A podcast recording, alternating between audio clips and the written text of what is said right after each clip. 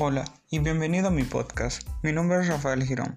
Si no sabes de qué va esto, déjame decirte que en este podcast hablo acerca de mi experiencia del mundo del emprendimiento, te cuento todo lo que estoy aprendiendo acerca del marketing, las finanzas personales y un poco de mi vida en general. Así que te invito a que comiences a formar parte de esta comunidad suscribiéndote al podcast ahora mismo.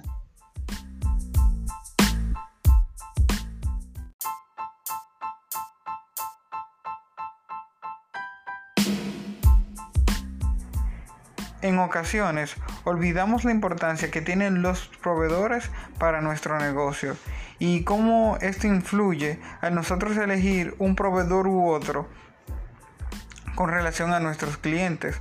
Por eso te quiero contar mi experiencia que me ha sucedido recientemente con unos proveedores para que puedas mejorar tu negocio y puedas tomar mejores decisiones. Así que te cuento todo en el siguiente capítulo.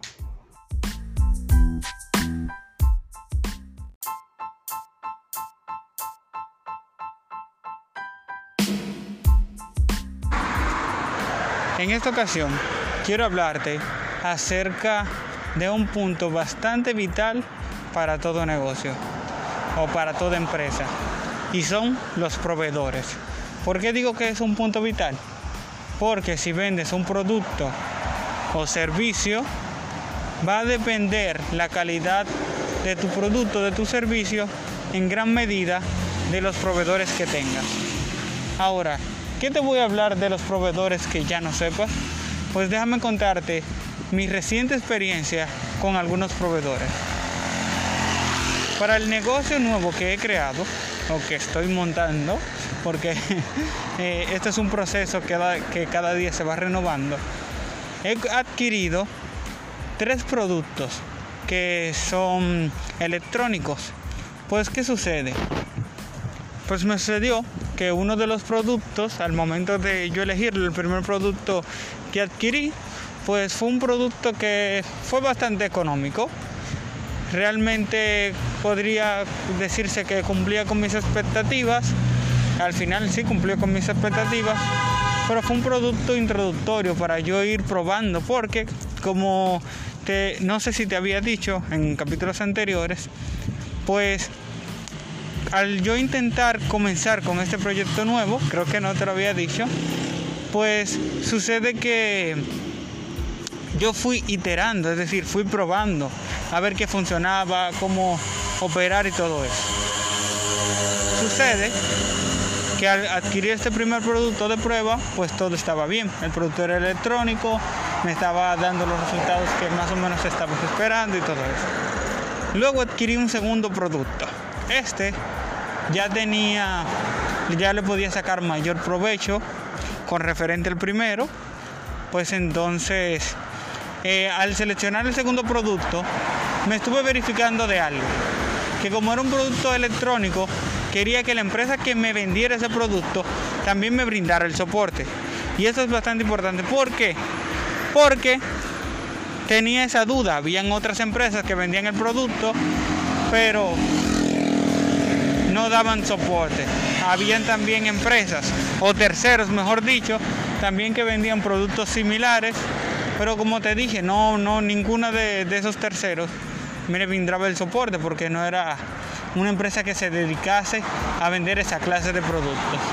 Imagínate, qué sé yo, una tienda cualquiera que eh, tenga como objetivo vender, qué sé yo, hornos y también venda lavadoras. Es decir, tienen técnico para reparar los hornos, pero no tienen técnico para reparar las lavadoras. Pues así me sucedía. Y entonces quise que al comprar el segundo producto, pues que me brindaran ese soporte, que yo tuviese esa garantía de que podía confiarme de ellos. El caso es que el segundo producto lo compré en una empresa que sí se dedicaba a vender el producto y me daban el respaldo que yo necesitaba. El tercer producto pues lo adquirí con otra empresa. Pero esta decía que brindaba la garantía y todo eso, o sí dice que, brinda garantía y todo eso, pero no la conocía eh, en, esa, en esa faceta de esa clase de productos electrónicos. Con esa otra empresa confiaba en ella porque ya había adquirido otro producto o otro servicio, había adquirido con ellos. Así que sí sentía esa confianza. Pues déjame decirte, para no alargarte el cuento, que de los tres productos que adquirí, el, problema, el primer producto tuve un problema, lo pude solucionar, lo envié donde otro mecánico porque la primera empresa no brindaba soporte, pero ya yo sabía todo esto, pero no me estaba brindando ningún tipo de problemas normalmente, así que al fin y al cabo el caso fue que, que sí me dio problemas y lo llevé a, a donde una persona que pudiese repararme ese producto. Sucede que con el segundo producto solamente tuve un pequeño percance, lo llevé a la empresa que donde yo confiaba que me brindaban el soporte y aún estando el producto fuera de garantía, esto fue lo más genial, aún estando el, el producto fuera de garantía, me lo pudieron reparar y no me cobraron por eso. Eso fue fantástico. Ahí yo vi, yo confío mucho más en ellos. Y confío tanto que hasta quiero adquirir otro producto con ellos. Pues sucede con el tercer producto, que era la empresa que ya yo tenía otro servicio contratado con ellos, que decían que eh, brindaban garantía, tuve demasiados inconvenientes.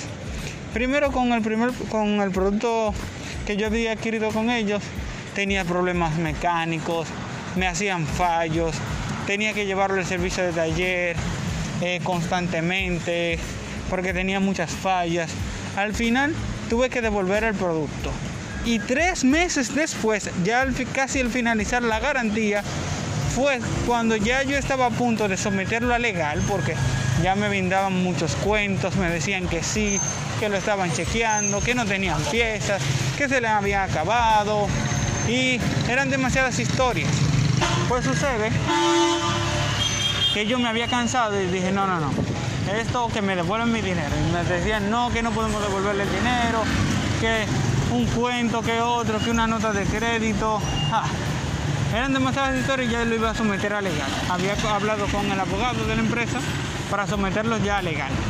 Pues sucede que en ese momento, pues entonces volvieron más productos, ellos importaron más productos y me reemplazaron el mío pero ya después de tres meses casi de finalizar la garantía. Pues sucede que dos meses después de adquirir el nuevo producto de la devolución, pues vuelve a darme otro fallo. Y aún estando en garantía, ellos no querían resolverme el problema. Y esto es bastante vital, lo que quiero enseñarte en este capítulo, a través de mi experiencia. Y es que selecciones con cuidado cuál, cuál o cuáles van a ser tus proveedores para tu empresa independientemente de lo que sea, tienes que seleccionar con cuidado. ¿Por qué?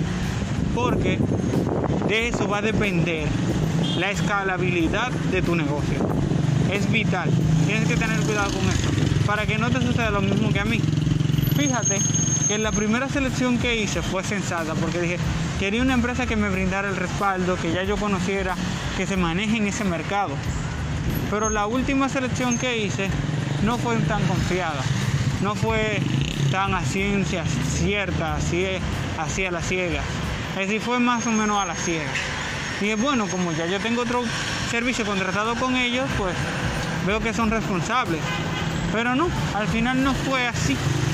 Y eso es una sensación bastante disgustante porque una, a mí no me gusta quejarme y otra, si tengo un inconveniente, pues te lo informo para que tú me asistas. Y ahí es donde se ve la verdadera calidad de las empresas.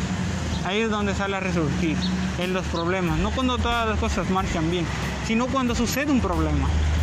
También esto lo podemos aprovechar para que tú sepas cuándo valorar, cuándo puedes tomar una técnica como ventaja para superar a tus competidores, brindando un buen servicio, pero un buen servicio post-venta no un buen servicio de venta, no simplemente te quedes ahí. Brinda un buen servicio post-venta, porque ahí fue donde ellos fallaron, en el servicio post-venta, en, la asistencia técnica. Así que te recomiendo que tomes de mi parte, de mi experiencia, la adquieras y comiences a aplicarla para tu negocio, tanto para los proveedores como para brindar un mejor servicio post-venta.